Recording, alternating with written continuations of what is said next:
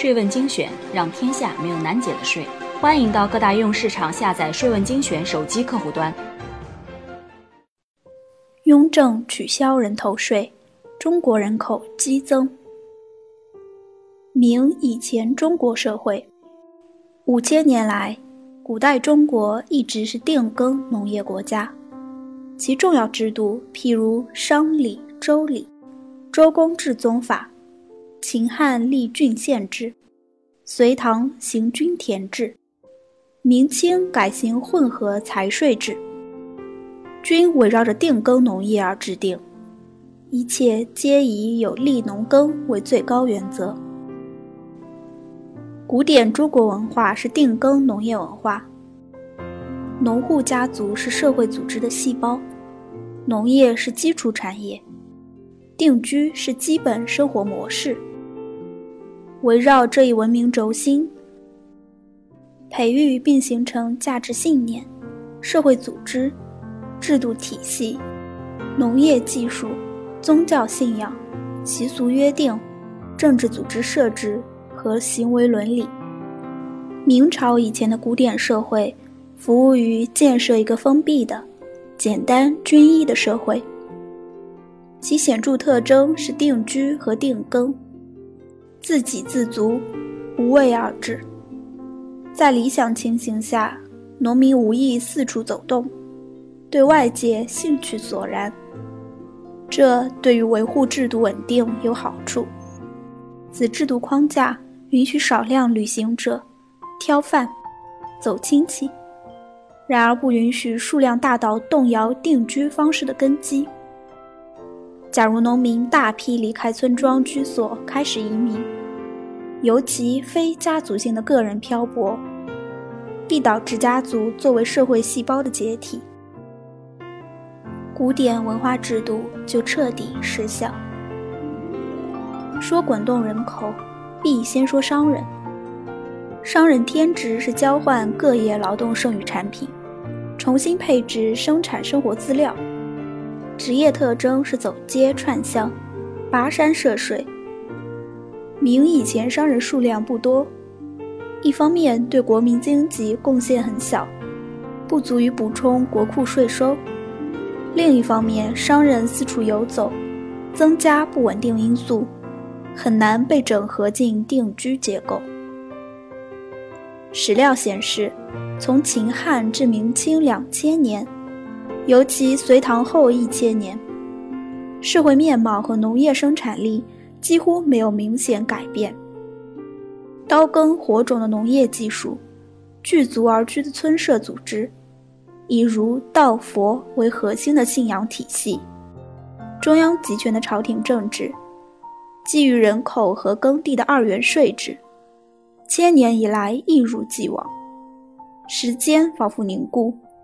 社会纹丝不动，譬如朝廷的政治中央集权，儒法典章，儒道佛信仰，人头税加土地税的两型财政，宗族社会组织，科举选士，道德文章，人畜混力耕作，农业靠天吃饭，二十四节气，天干地支历法，长此以往。延绵不绝。生育子嗣是古典社会的价值核心。在现象凝固的背后，不能忽略一种视而不见却富有活力的变动因素。几千年来，它仿佛一股火山熔岩，从来没有平息，在慢慢的积聚压力，寻觅豁口。这股汹涌的熔岩，就是子嗣繁殖。是我们民族无限生育的梦想。灿烂的儒教文明最终衰落，其原因之一是无限激励人口繁殖，农业生产上却无法供给相当的粮食，于是过剩人口犹如漫过大堤的洪水，冲垮了儒教自身的统治。儒教乃是自掘坟茔，这个过剩的人口。是近代江湖的先驱。从古至今，人口繁衍都是中国最具活力的文化因素。历代中国天灾人祸乃是家常便饭。二十四史记载，天灾年年不乏。每逢天灾人祸，兵荒马乱，必有大批平民死于屠戮或饥饿。然而，令人称奇的是，疑似太平，人口数量总是迅速复原，甚至比灾难前更多。中国人口的增长活力向来以两种因素决定：一是自然繁殖，二是儒教制度激励。在儒教制度内部，又有两重因素激励生育。第一是生育价值观，第二是家族组织细胞。生育价值观犹如多子多福、香火绵延、人丁兴旺、子孙绕膝、不孝有三、无后为大。修家谱、辨血脉、兴太庙、举宗祠，举凡皆奉为人生大事。家族组织细胞便是社会组织的家族化，一切以家族为根基。譬如土地权属制度、宗法制度、社区里甲制、税赋、征兵、田间生产、民间械斗，都以家庭或家族为细胞单位。这意味着家族不只是血缘组织，也是经济和社会合作组织。经济合作意味着利益，比血缘还重要。家族人口多，自然势力大，容易取得生存优势。而家族组织的增长，唯有靠生育繁殖。所以，这两个因素都刺激家族人口增长。反向调节人口的因素，从反面来看。古代社会也有人口制约因素，但是限制人口增长的因素非常少。实际主要消极因素有三：一、医疗条件限制，婴儿存活率低，死亡率高；二、税负负担沉重，尤其以人头为征税对象，多一人多一税。人口生产成本增加，时常导致逆女婴事件。三，人口密度高，耕地稀缺，三者在历代制约人口数量的作用很大，可以说是三个主要的负调节。税负抑制人口的机制，来自古代独特的税负形式。古代中国政府以人口为征税对象。称为丁，开征丁税。丁实际上不指人头，而是符合定性别年龄条件的纳税单位。由此一税，多一人即多一负担，税负成为人口再生产的成本，呈线性递增之势，制约人口增长。若一家一户承担不起大量生育的代价。只好选择少生，或者即便生下来，也无力抚养而饿死、病死。在旧中国，婴儿高死亡率是普遍情形。一对夫妇一生通常生育十几胎，最后存活往往只有几胎。朝廷既鼓励人口滋生，又以人头税限制滋生，客观上属于一种动力平衡。人头税制一旦确立，客观上成为人口控制的一个负面参数，对人口控制平衡未尝不是好事。人头税对人口增长的抑制作用有多大？历史有一明证：清朝初年，朝廷为安抚异族国民，实施一系列减税政策。康熙于1791年宣布固定丁口。永不加税的养民政策，加上雍正推行摊丁入亩，二者等于逐步取消人头税，将其并入土地税。始料未及，人头税一减，百年间全国人口数量激增二倍以上，由一亿增至三亿。这也从反面说明人头税的效用。此外，土地面积的限制对中国来说，也是对人口的限制。恒定的国土面积，肯定是这个民族生育梦想的最后边际。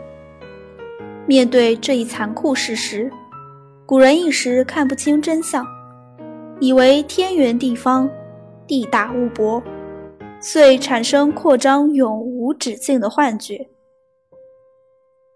三千年来人口大趋势，以上因素综合下，明以前各项正反因素相抵，中国人口仅以缓慢速度增加，每千年人口变动不过在千万之间来回波动。明以前地广人稀，耕地资源尚可谓绰绰有余，不毛之地大量存在。那时。人民生活空间宽松，不比今天这般拥挤无奈。此时，各省人均拥有耕地资源虽厚薄不均，但最少都在人均四亩之上，多则达到几十亩。以当时的生产力来说，维持一家数口温饱，应付捐税徭役，大抵无虞。各省相较之下。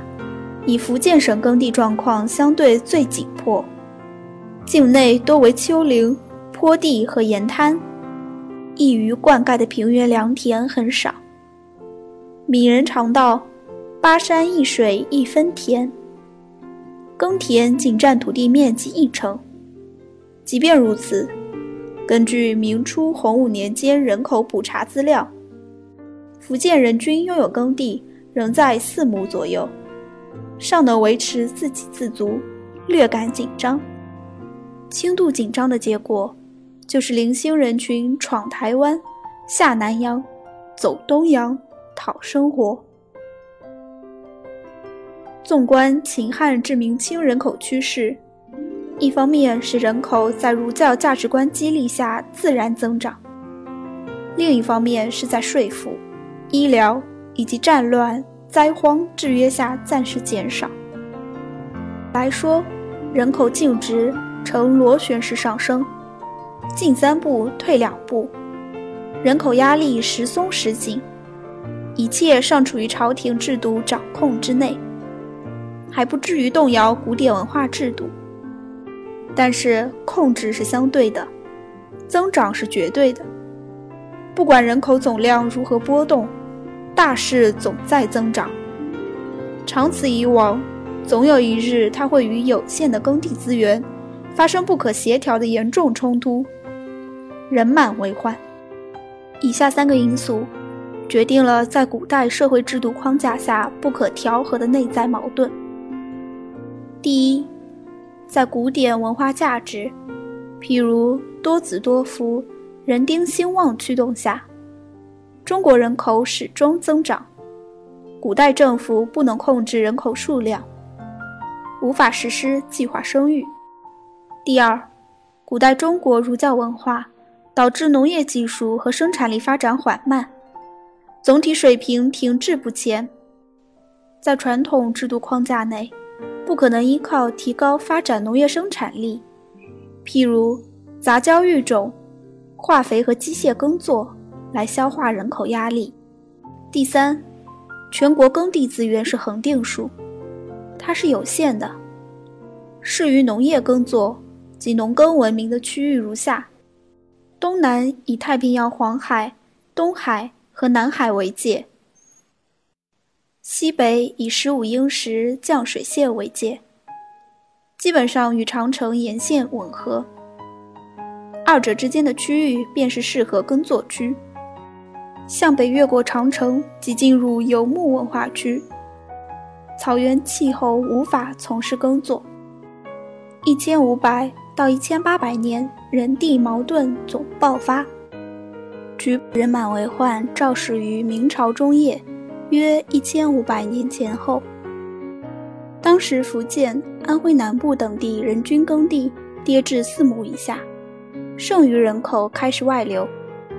离开家族及宗法制度控制。这一趋势对于古典政治制度的破坏是致命的。他宣告，一部分人已进入制度真空，蒸发了。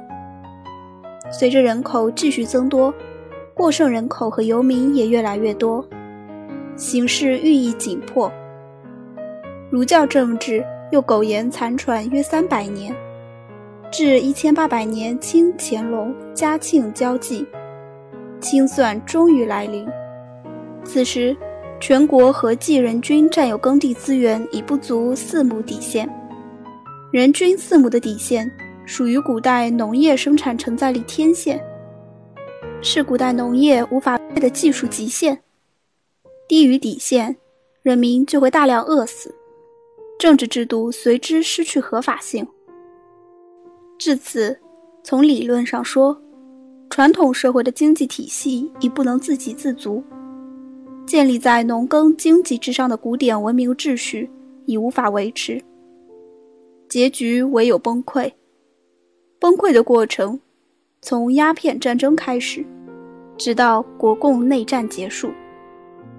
中国人习惯说，帝国主义靠坚船利炮的强势使西风东渐。这只是问题的一面。西方列强的侵入加重了中国的苦难，那只是外因。假如没有西方文明到来，儒教政治也会自行坍塌，因为人地危机始终摆在那里，且愈演愈烈。体制外的太平天国和泛滥的帮会、教门都是缝隙。西方人的到来不过雪上加霜，火上加油。俗话说：“苍蝇不叮无缝的蛋。”一个是缝，一个是苍蝇。中国社会内部不出现人地危机和制度缝隙，西方苍蝇便无机可乘。其实，西方列强早就对中国垂涎欲滴，从荷兰、葡萄牙。西班牙至大不列颠英帝国，早已环伺几个世纪，就等鸡蛋出现裂缝。这裂缝他们并不知道是什么，国人也不知道是什么。今天我们才知道，是儒教文明特有的人地危机。按照人口增长趋势，十九世纪后中国大地业已人满为患。儒教制度根本无法管理，天宪已经来临。清代学者汪士铎于1855年在《乙丙日记》中痛苦的记载：“人之多害，山顶已植黍稷，江中已有周田，川中已辟老林，苗洞已开深茎，犹不足养，天地之力穷矣。”汪士铎道出了裂缝，到处都是庄稼，还不足以人民果腹，饿殍遍野。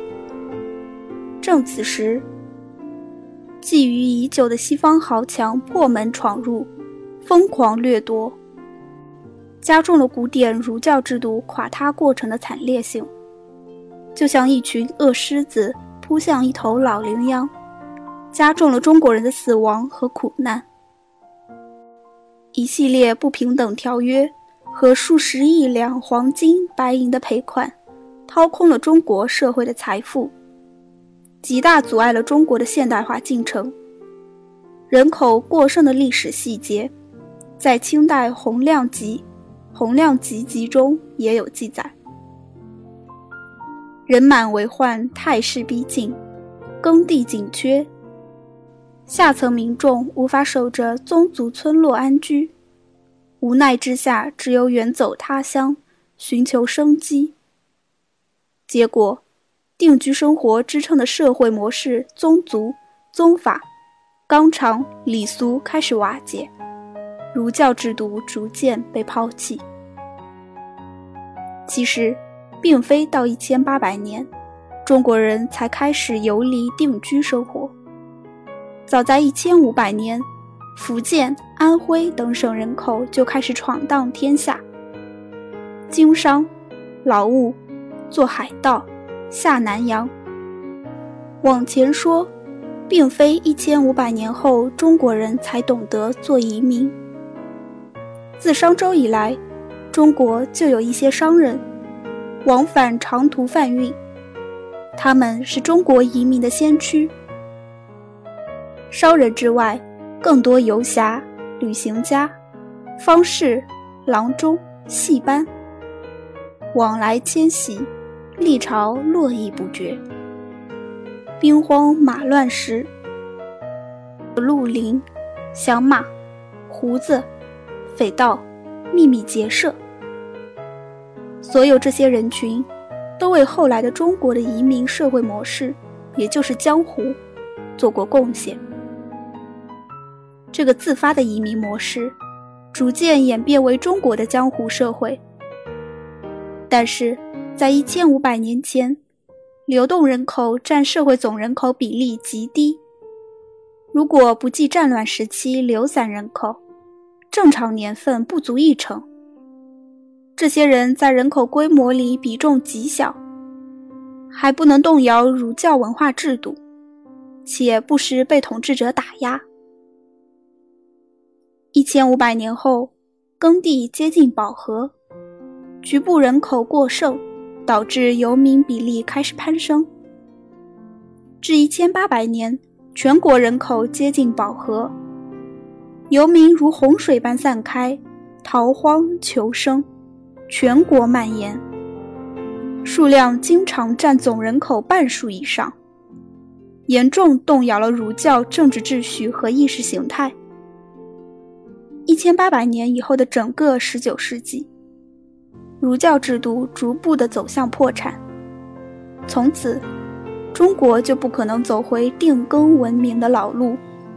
必须考虑用新模式解决迫切的人口增长问题，重组社会组织体系，提高资源配置水平，从而提高生产力。至此时，中国古典性已经终结，然而现代性尚未产生。古来征特税，洛阳渊源深。封建社会初期，田赋是国家财政收入最根本、最重要的来源。随着手工业、商业的繁荣发展，盐税、茶税、古玩特税等特殊税种的征收，也为增加国家财政收入发挥了不可忽视的作用。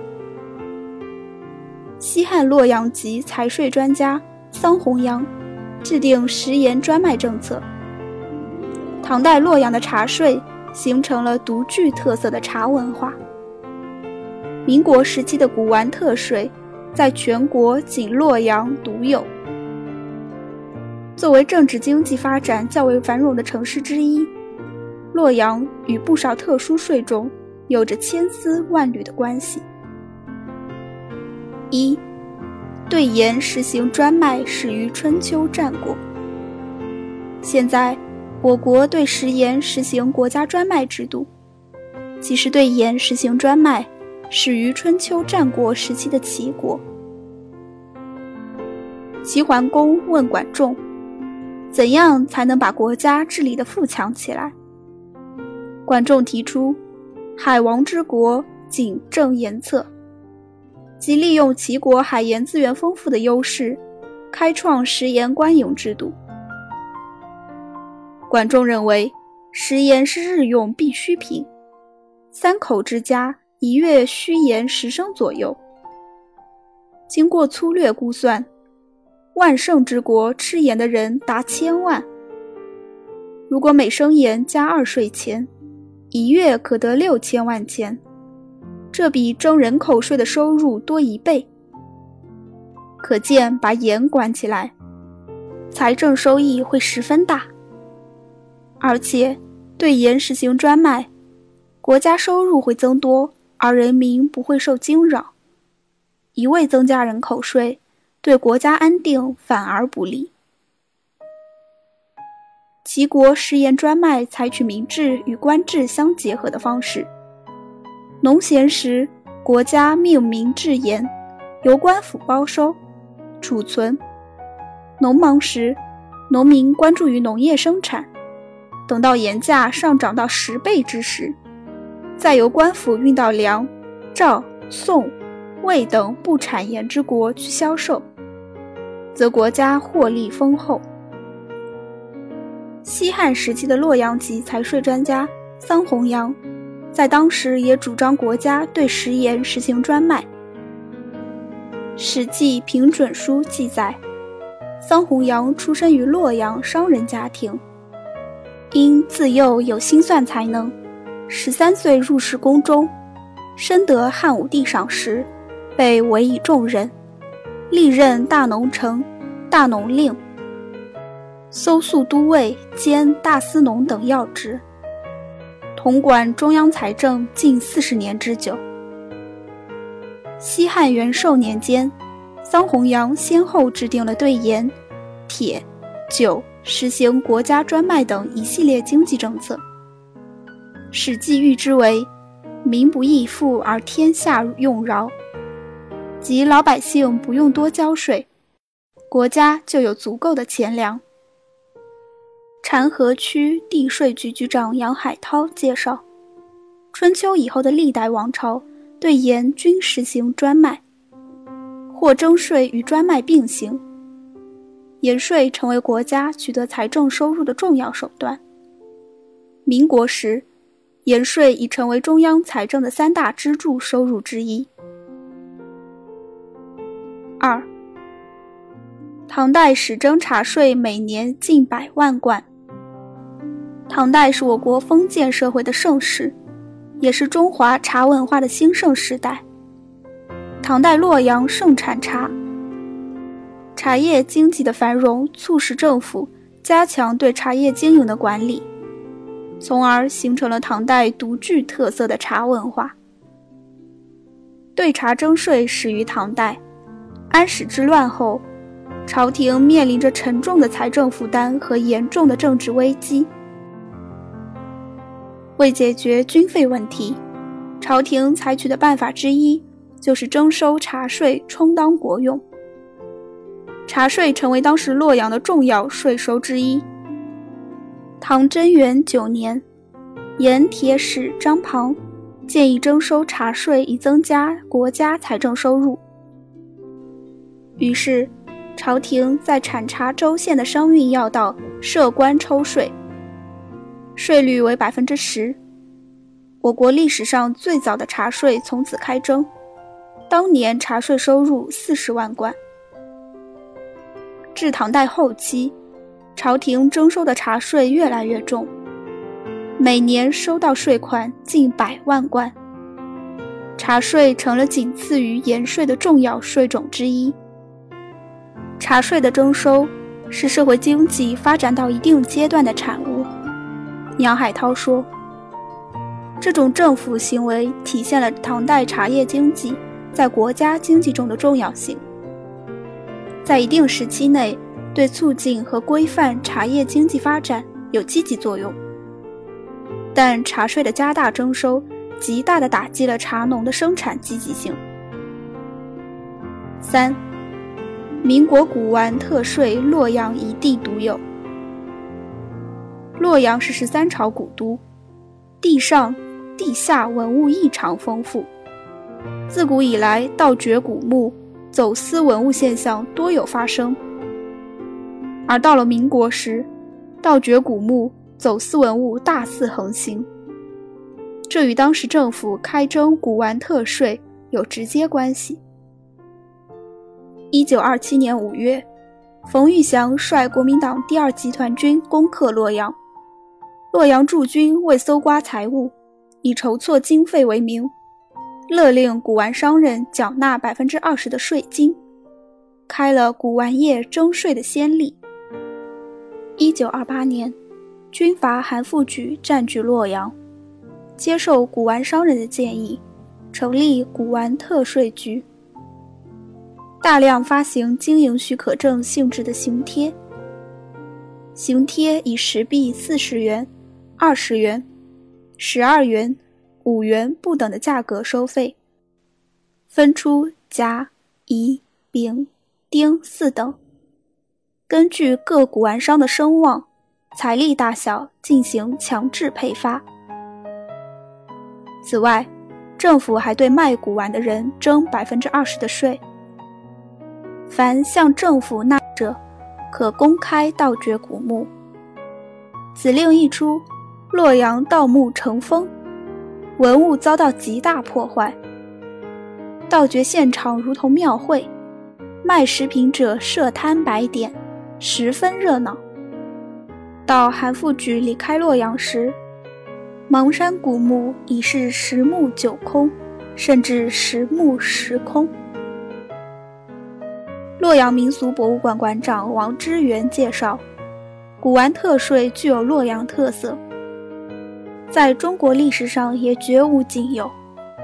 虽然古玩特税征收的时间不长，但洛阳的文化遗产因此遭到了重大破坏，无数珍贵文物和国宝散失民间，流落海外。茶税。封建王朝的经济命脉。隋唐之前，茶叶一直是皇家贵族的专属饮品，寻常百姓很难喝到这种昂贵的东西。茶叶慢慢进入中国百姓家中，是隋唐之后的事了。公元七百五十八年，唐代陆羽完《茶叶批发》，成了世界上最早的茶叶专著《茶经》。系统而全面地论述了栽茶、制茶、饮茶、评茶的方法和经验，而此茶的产量也逐年增加。真正把茶叶纳入国家经济发展，是在唐代中六保茶叶。安史之乱后，唐朝皇帝的威信衰落，各地藩镇割据，为了筹措粮饷，进行消灭割据势力的战争。唐德宗开始对茶叶征收十一税，即茶叶销售收入的十分之一将被作为税金征收。这项税收制度执行了两年，结果国家财政状况得到了改善。于是，在之后的岁月里，每当朝廷财政困难的时候，都会开征茶叶税。唐文宗大和年初。为了解决茶叶定价问题，文宗皇帝下诏，把六保茶所有的茶叶交易都放在官府开设的市场内，茶叶由官府统购统销。这就是历史上著名的茶券制度，它使茶叶成为国家垄断的交易。这是一条对后世影响重大的诏书。茶券制度从唐文宗时期制定以来，直到太平天国以后才被取消。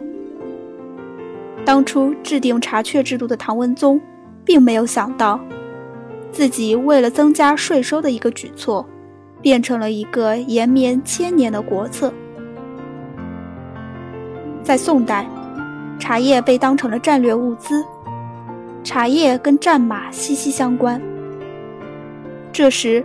中原王朝已经失去了对北方草原和河套地区等养马地区的控制，也就是说，要想获茶叶得战马，只能通过交换的方式与产马地区的民族各取所需。著名的丝绸之路是中西方贸易的桥梁，在丝路上运输的主要货品丝绸、棉布、茶叶和瓷器。都是中原地区的特产，但是并不是每样特产都能从草原地区交换到足够的战马。首先，对于逐水草而居的草原文明而言，瓷器的易碎性决定了这只是少数贵族的玩意儿。棉布和丝绸曾经是唐代后期交换马匹的主要产品，但是。布匹和棉布并不是不可替代的，皮制品和铁观音、羊毛制品足以替代布匹使用。如果丝绸、棉布的价格过于昂贵，边疆民族可以减少交换数量，或者干脆停止进口。这时，茶叶无疑更适合承担这个功能。从生产的角度来看，出产茶叶的地方往往是丘陵地区，这些地方并不适合种植其他农作物。也就是说，中原文明想要扩大茶叶产量，根本不会挤占原有的粮食、棉花等作物的产能。更重要的是，茶叶是中原文明独有的作物，北方少数民族地区完全不合适茶叶的生长。饮食结构的问题，北方少数民族对于茶叶的依赖性远远高于中原民族。中原王朝的统治者对茶叶又具有完全的定价权，于是，茶叶变成了今天的石油一样的政治性商品和战略物资，也成为中原王朝用来化解或控制北方游牧民族的武器。茶马交易的制度一直沿用到了明王朝，朱元璋继续推行以茶治戎的政策。明朝初年的茶马贸易价格是马一匹，茶千八百斤。然而到了明代中叶，马价已经压低至上马八十斤，中马六十斤，下马四十斤。边境部落对此自然非常不满，辽东、宣府、甘州等地屡屡因为茶叶贸易而起争端。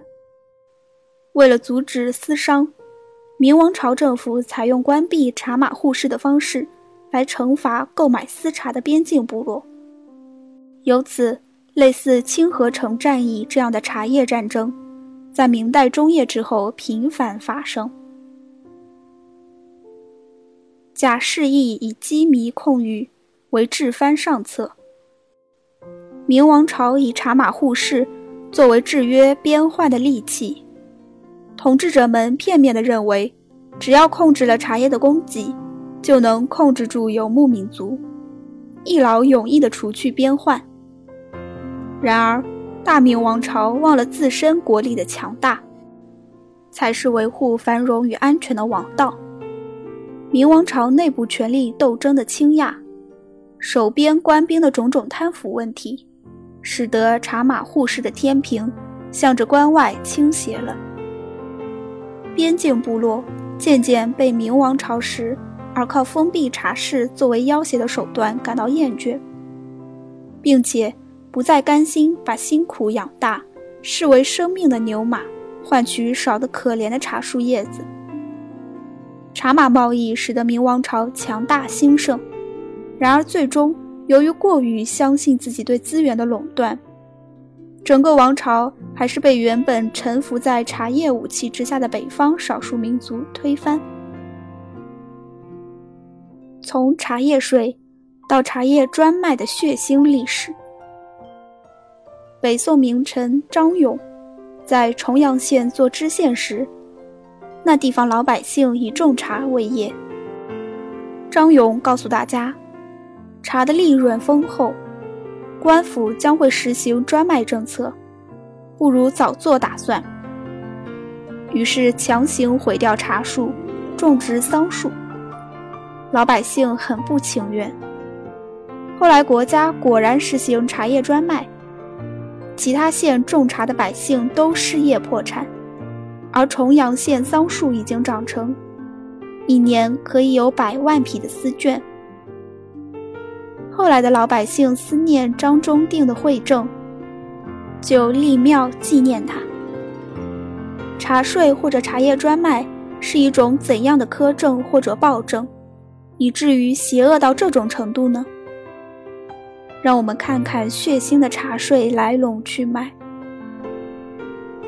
唐朝安史之乱后，唐王朝的财政面临严重的危机，包括皇帝在内的统治者。殚精竭虑的事情就是开征新税，增加收入。德宗时期，财政高官赵赞给德宗提了一个建议，就是向竹、木、茶、漆征税。据说这是史上茶叶税的开端。茶税一旦开始征收，聚敛之臣们就想出千奇百怪的刻拨方法。在战事连绵不断、财政极为困难的唐穆宗时期，这位皇帝心血来潮，要在晋中建一栋说不定是当时世界第一的百尺楼，而这需要巨额资金。主管官员盐铁使王波就在茶税上做文章，将税率提高百分之五十，达到百分之十五。这时，一位叫做李元官提出反对意见。他说：“第一，加税是为了养兵，现在边境安然，加税则伤民。第二，饮茶已经是人们日常离不开的生活习惯，重税必然带来高价，穷困者会无力负担。第三，加税必然造成高价。”因而使生产和交易萎缩。李傕的意见就是在今天看来，也仍属不义之论。但盼望着百尺高楼平地而起的唐穆宗已经等不及了，他绝不会放弃加税带来的好处，也绝不会听从李傕的意见。唐德宗、唐穆宗时期，对于茶叶还是征税。而其后就有人建议实行专卖。征税是以承认纳税人的财产权为前提的，让纳税人将自己财产的一部分无偿交给政府；而专卖则是将茶叶的财产权收归政府，由政府通过垄断经营而独享厚利。如今日之烟草和食盐专卖，茶树是农民自己种植的。茶叶是商人自己购销的，茶树、茶叶都是私人财产。国家收归官有而进行专卖呢？这时，主管茶税的高级官员盐铁运转使王牙就提出一个建议：把茶山老百姓的茶树都移栽到官府的园子里，把老百姓已经采摘的茶叶。全部放火烧毁。具体措施是，强行将私人茶园收归政府所有，由政府任命使者专司茶园管理，并将先前拥有茶园的茶户变成专门为政府生产茶叶的专业户。政府给予他们一定的报酬作为公职，而将生产的茶叶统统控制在政府手中。这种做法简直就是人民公社制度唐朝版。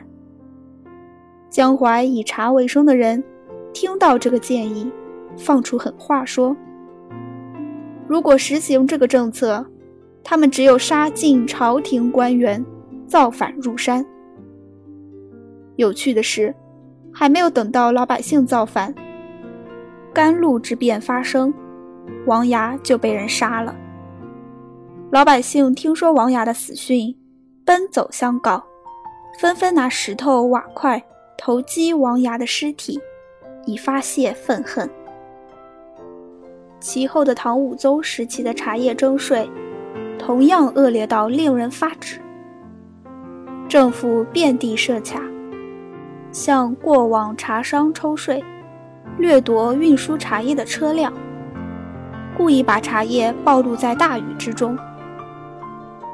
茶叶最忌讳的就是雨淋日晒，这种近乎强盗的做法，当然能够强迫商人就范。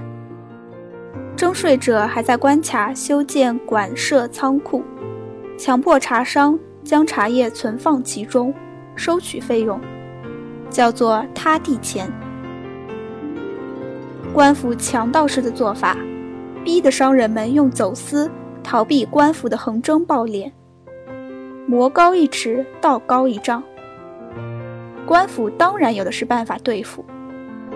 盐铁运转使裴修制定了十分严酷的法令：私自出售茶叶三百斤的，处死；剧毒长途贩运，不论多少，处死；种植茶叶的老百姓如果私下卖茶一百斤以上，要受到杖刑处罚；老百姓如果砍伐茶树、毁坏茶园、失业不干，自然要受到严惩，自不待言。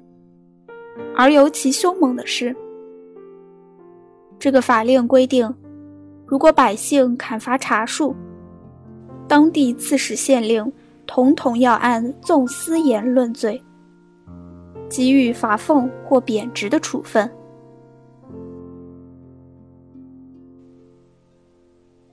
餐饮业非现场消费的三方两税斗争史。自一九九四分税制以来，旅店业和饮食业纳税人销售非现场消费食品认定，一直是国税、地税、纳税人三方围绕增值税和营业税反复角逐和斗争的根源。国地税都想征这块税，纳税人希望减少税负。虽然总局多次重申、强调并下发若干文件。但总是不能平息，争斗最终还需要在饮食业全部营业税改增值税终生中落幕。一，现场摆凳子是区别现场消费的重要标志。一九九四年开始，国地税就对饮食业征收增值税，还是征收营业税纠纷不断。特别对于商场内现做现卖的食品，国税要求征收增值税，地税要求征收营业税，纳税人左右为难。当时通常的解释是，饭店自制的食品对外销售的征收增值税，供应本店客人的按饮食业征收营业税。如何区分是否现场消费？如何认定是供应本店客人呢？当时的认定方法是，纳税人，包括鸭脖、煎饼果子等等，制作食品的柜台前或场所摆凳子的，征收营业税；没有摆凳子或没有地方摆凳子的，征收增值税。二。国税文件的税种区分主要在于经营者的经营范围。为此，国家税务总局下发两个文件：国税发一九九六二零零二号《国家税务总局关于饮食业征收流转税问题的通知》和国税函发一九九六二六一号《国家税务总局》。关于烧卤熟制食品征收流转税问题的批复，规定了对饮食店、餐馆等饮食行业经营各种食品的行为，不论消费者是否在现场消费，均应当征收营业税；而对于饮食店、餐馆厅、酒店家、宾馆、饭店等单位附设门市部。外卖点等对外销售货物的，则按经营行为的征税规定征收增值税；对于专门生产或销售货物，包括烧卤熟制食品在内的个体经营者及其他个人，则征收增值税。这两个文件没有从根本上解决国地税的争议问题。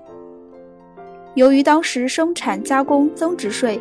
小规模纳税人征收率为百分之六，而营业税税率为百分之五，所以饮食业户纷纷在柜台前摆着凳子，形式上供应本店客人交营业税，以减少税负。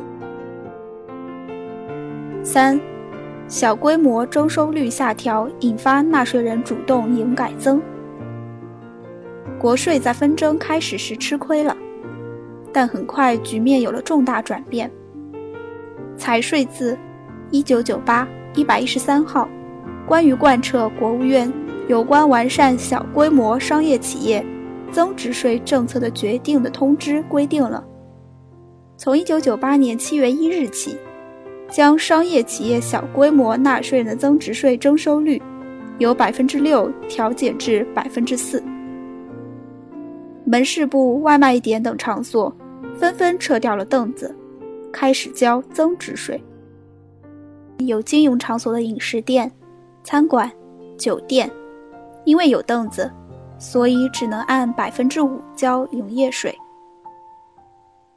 时光一到二零零九年，新修订的《中华人民共和国增值税暂行条例》第十二条规定。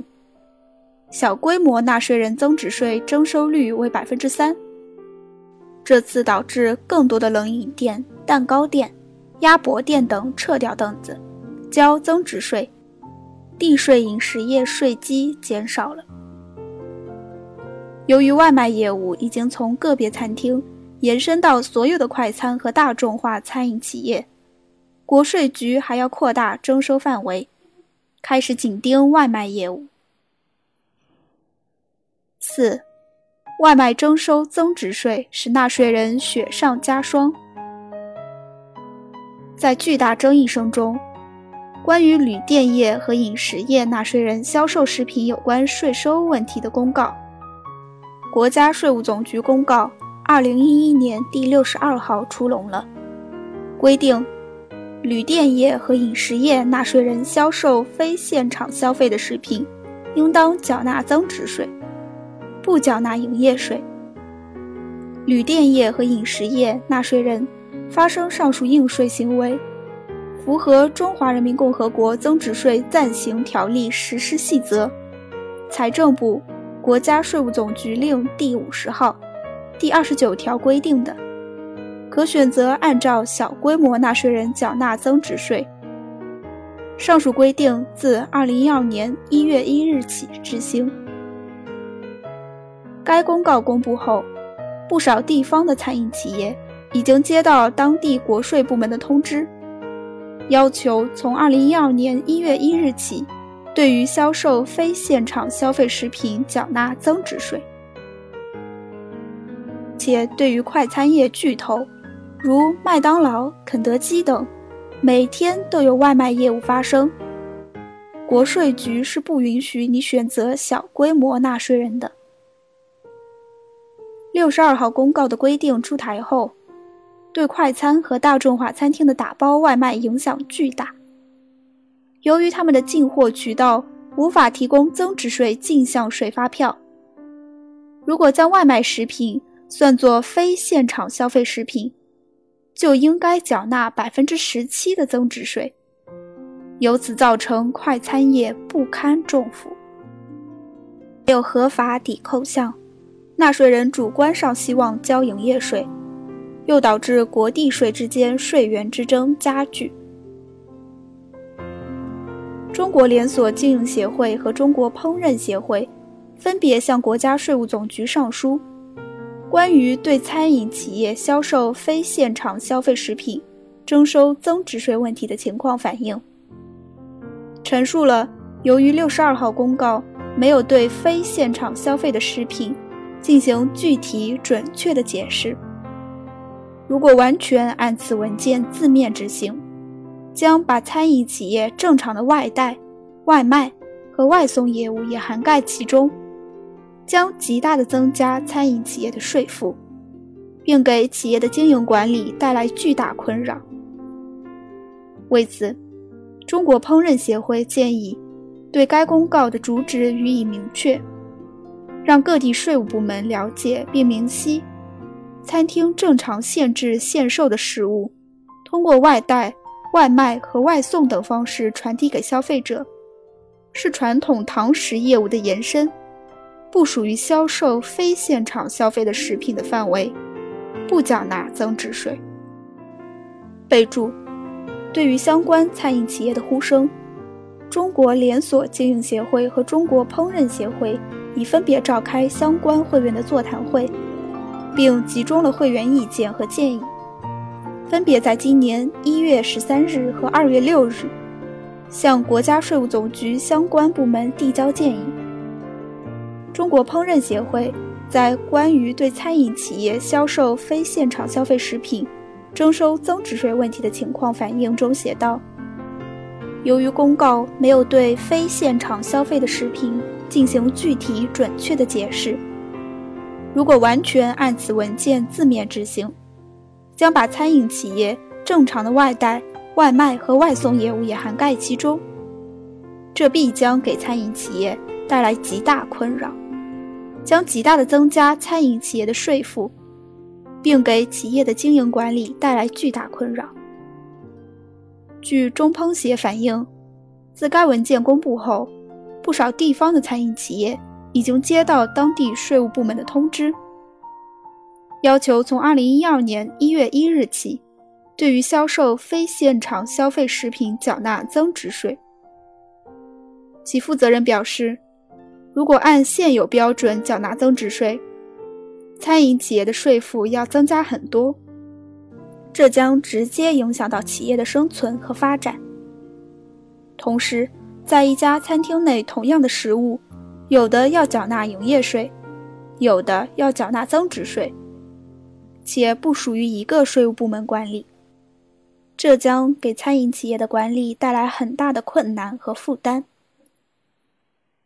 为此，我们希望可以与国家税务总局建立日常的工作联系机制。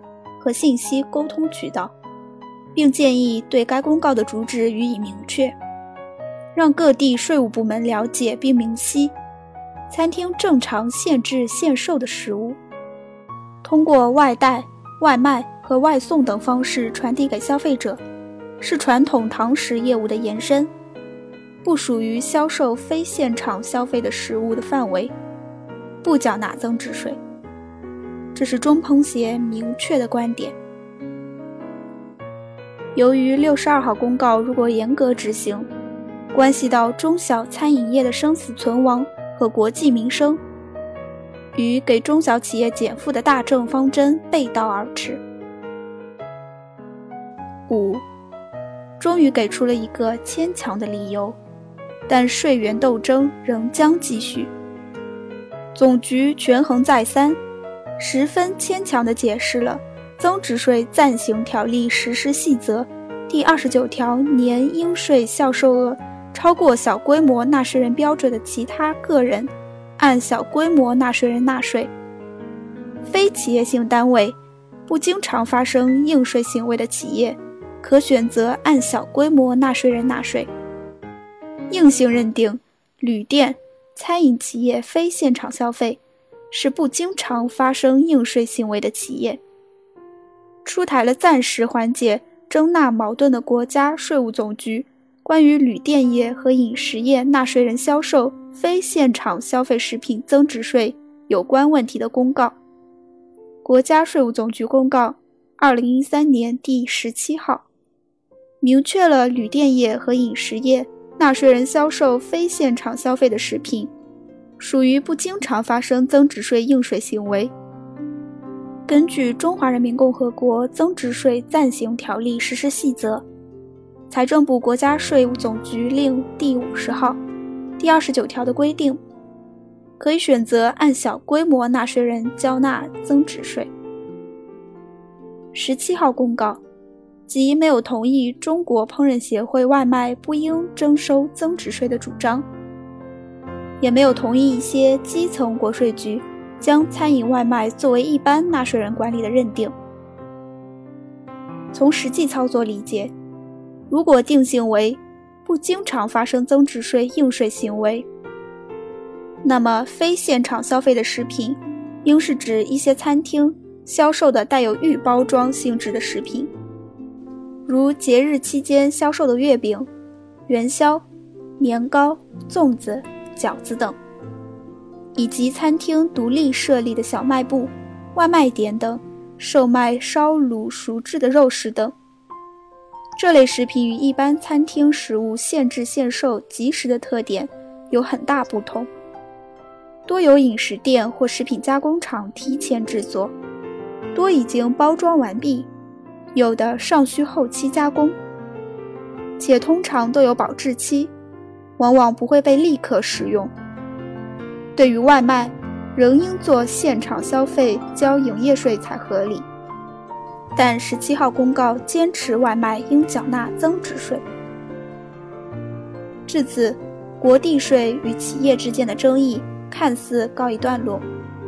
但是十七号公告一出，直接结果是，旅店业、餐饮业会将外卖作为重点经营方式，并选择小规模纳税人按百分之三缴纳增值税，从而导致餐饮业营业税大幅下降。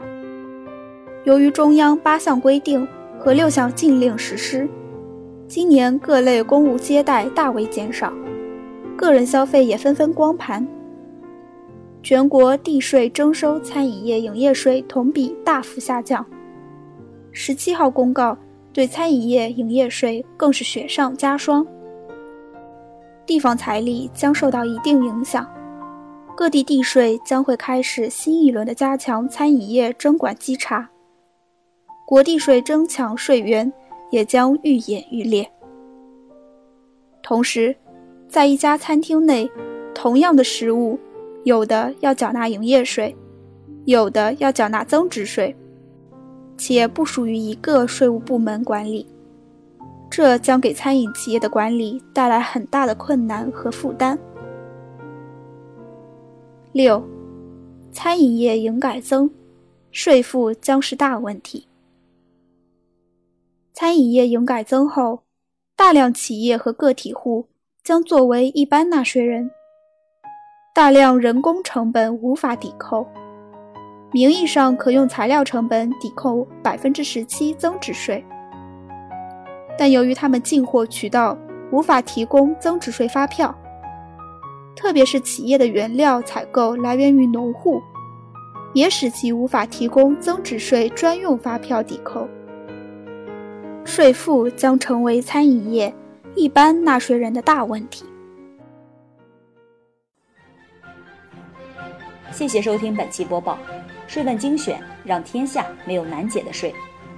欢迎到各大应用市场下载税问精选手机客户端，并在语音频道与我们评论探讨。我们下期再见。